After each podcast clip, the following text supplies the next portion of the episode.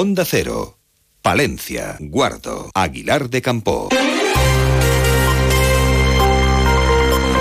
Más de uno. Onda Cero Palencia.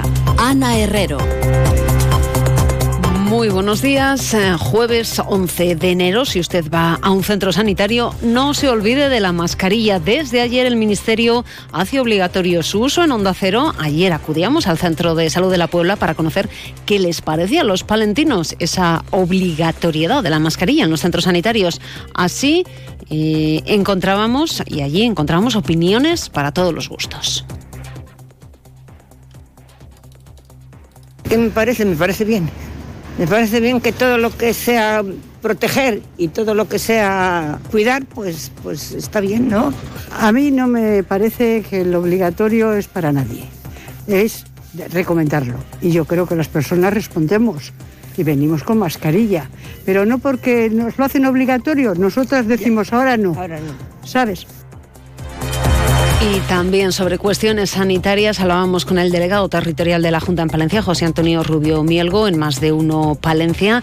Señalaba que en el caso del COVID ha subido ligeramente estas últimas tres semanas, pero que el número de contagios no es reseñable, al igual que tampoco lo es en el caso de la gripe. La, la misma situación que en años, eh, que en años anteriores, años, eh, como he dicho antes, prepandemia, ¿no? porque la pandemia sí que hubo eh, muchos ingresos por COVID. En esta ocasión, pues estamos teniendo el, aumento de la presión asistencial que viene siendo normal en todos los inviernos el delegado que apuntaba que la primera semana del año se habían registrado más de 400 casos de infecciones respiratorias. En un momento atendemos a otros temas que hoy son noticia. Conocemos antes la previsión del tiempo. Nos da cuenta Luz Cepeda desde la Agencia Estatal de Meteorología. Buenos días. Buenos días. Todavía bajan un poco más las temperaturas en la provincia de Valencia. Día de frío intenso con una máxima que se quedará en tan solo 3 grados en Guardo y 4 grados en Cervera de Pisuerga, Aguilar de Campo, Carrión de los Condes y Palencia capital. En el norte montañoso podría quedar alguna nevada de carácter débil, pero irán remitiendo las nevadas, sobre todo durante la tarde. Por la tarde también disminuirá la nubosidad, el viento flojo del norte y nordeste. Y los próximos días seguiremos con heladas matinales, pero las temperaturas diurnas comienzan a subir a partir del viernes y subirán de forma más significativa a lo largo del fin de semana. Es una información de la Agencia Estatal de Meteorología. Grupo Salmillán, Tanatorios Funerarias, les ofrece la noticia del día. La reunión que mantenía el Ayuntamiento de Palencia con la presidenta de la Confederación Hidrográfica del Duero, María Jesús Lafuente, nos dejaba varios titulares. En Onda Cero hemos querido profundizar en lo que dio de sí este encuentro y por este motivo hemos hablado con la alcaldesa de Palencia, Miriam Andrés. La alcaldesa ha señalado que en el encuentro celebrado el martes se ha definido la zona donde se va a ubicar la playa fluvial. Pese a que en un principio se pensó en la zona deportiva de la calle Juan Antonio Bardén, la CHD considera que por flujos, cauces y normas el mejor lugar es detrás del Sotillo, en el lugar donde se encontraba la antigua playa. Eso sí, ahora queda saber si el proyecto se incluye en los presupuestos de este año o bien se deja para otra anualidad que la situación o el lugar más idóneo era exactamente donde estaba la antigua playa de Palencia, es decir, entre las dos pasarelas, entre los dos pabellones, ¿no? Eh, por lo tanto, esa es una duda que tenemos ya despejada y ahora en la negociación de presupuestos veremos si la playa se mantiene este año o no. En todo caso, la playa se hará, no sabemos si este año o no, sabemos que al resto de grupos políticos no les gusta, pero también conocemos la ilusión que generó en un barrio como San Antonio. Y respecto a la construcción de un nuevo hospital privado, Andrés nos cuenta que es posible que en las próximas jornadas la empresa promotora haga público el proyecto, aunque sí que confirma que será al otro lado del río, en zona inundable, por lo que es necesario trabajar para adecuar el proyecto a la normativa y agilizar los trámites. Grupo San Millán sigue creciendo en la capital y también en la provincia. En la calle Extremadura 12, nuevos velatorios crematorio con amplias y confortables salas. También en venta de baños y Villamuriel. Grupo San Millán. Siempre a su servicio las 24 horas del día en el teléfono 979 166 200. Y no abandonamos el ámbito municipal, aprovechando que hemos hablado con la alcaldesa de Palencia. Le hemos preguntado también por la reunión que pretende mantener con el ministro de Transportes, Óscar Puente, al respecto del soterramiento. Miriam Andrés nos confirma que esa solicitud de reunión se va a realizar una vez que pase el mes que tiene Adif para contestar al requerimiento del ayuntamiento. Lo que ha anunciado es que ha solicitado una reunión con el director general de carreteras y ha recordado que se ha solicitado al ministerio que diga el coste actualizado del soterramiento. Hemos solicitado primero una reunión eh, con el director general de carreteras para otros temas que tiene que ver con transportes. Nosotros lo que hemos solicitado al ministro de Transportes es un coste actualizado de las obras del soterramiento, pero estamos a la espera de que pase ese mes de plazo que tiene Adif para contestar al requerimiento que este ayuntamiento le notificó hace pocas semanas y una vez que pase eh, sí que pediremos cita formal ya.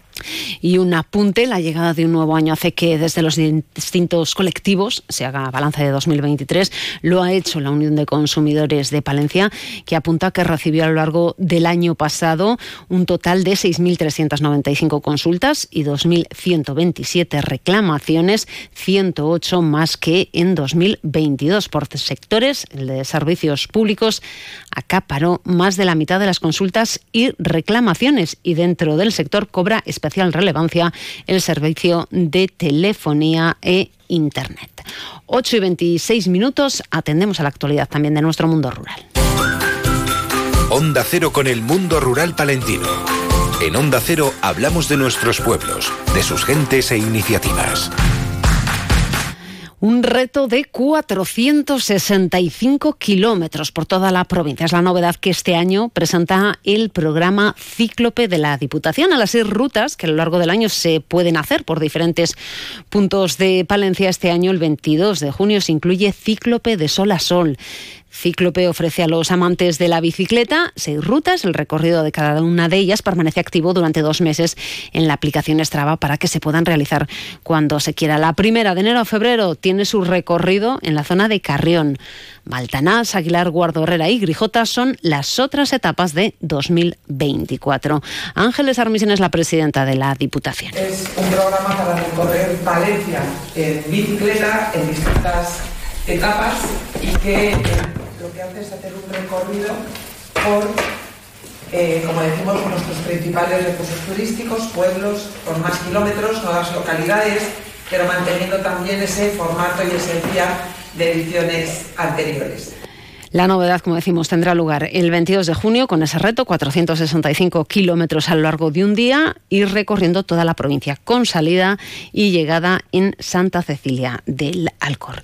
Y en cuanto a la Diputación, apuntar también que más de un centenar de niños y jóvenes han disfrutado estas Navidades de la programación navideña de juventud de la institución provincial que ha llegado a seis municipios de la provincia. La escuela de rock celebrada en Saldaña ha sido una de las actividades más demandadas en la que participaron 40 niños. Y la Junta subvenciona con 119.000 euros el proyecto Carrión de los Condes, un espectáculo de luz e historia, una ayuda que está destinada a entidades locales con población inferior a 20.000 habitantes para financiar proyectos de interés turístico regional y de mejora de la señalización de los recursos. Trata de una ruta de videomapping fijos para disfrutar de una forma diferente del patrimonio de la localidad. Y la banda palentina Charlotte Blues Band será la encargada de poner el toque musical de la Gala Mundo Rural que organiza Onda Cero Palencia el próximo jueves 18 de enero en el Centro de Artes Escénicas de Paredes de Nava. Ayer pasaban por más de uno Palencia y nos hablaban también de un concierto solidario que han organizado para el 25 de enero en el Teatro Principal. Escuchamos a Yolanda, integrante de Charlotte Blues Band. Y entonces hemos pensado en una, en una asociación que, es eh, muy pequeñita y necesita apoyo. Entonces, necesita ayuda, necesita ayuda. Les hemos propuesto esto y los chicos encantados. Es la Asociación contra el Rhabdomiosarcoma, un cáncer de desarrollo que sobre todo se da en niños. Y a las 12 y 25 vuelve la actualidad local y provincial. Lo hace más de uno. Palencia Julio César Izquierdo. ¿Y con qué protagonistas? Están manteniendo reuniones con el responsable de comercio en la Junta de Castilla y León, con el consejero del ramo. Queremos conocer cómo van esas reuniones, qué asuntos se están abordando y hacer análisis de la situación de nuestra capital y provincia en el ámbito del comercio. Por eso hoy en Mar de Uno Palencia nos acompañará Fernando Tejerina, presidente de FECOPA. 12 y 25, Radio Cercana, buenos días.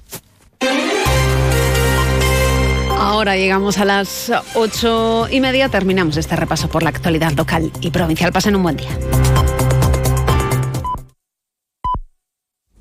Son las ocho y media, son las siete y media de la mañana en Canarias. Más de uno.